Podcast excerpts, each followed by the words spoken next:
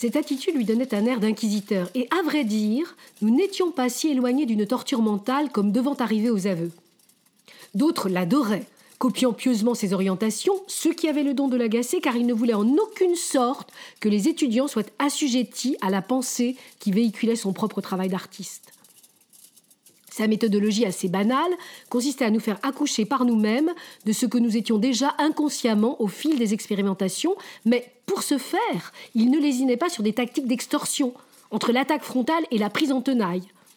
D'un autre côté, nous savions à quoi nous attendre, mais l'effet de surprise nous enfonçait toujours un coin. Sais-tu au moins pourquoi tu passes par ce type de matériau pour la question que tu souhaites soulever? Je pratique ce matériau pour qu'il me révèle une question que j'ignore encore. Je retournais la question en béchamel d'évitement. Tu sais, le diplôme approche et devant un jury de 4 à 6 personnes, tu ne t'en sortiras pas aussi facilement. Et tu ne me réponds toujours pas. Où est ta question?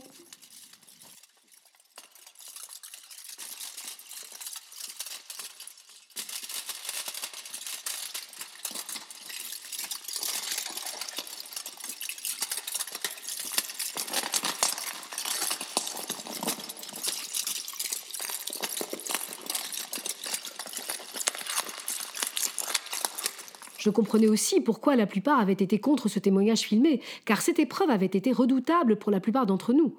Timidité, vocabulaire spécifique inexistant, obséquiosité, référence hors sujet, référence excessive masquant le contenu, posture non verbale qui en disait long, confusion des vocables, tentative de séduction par l'humour.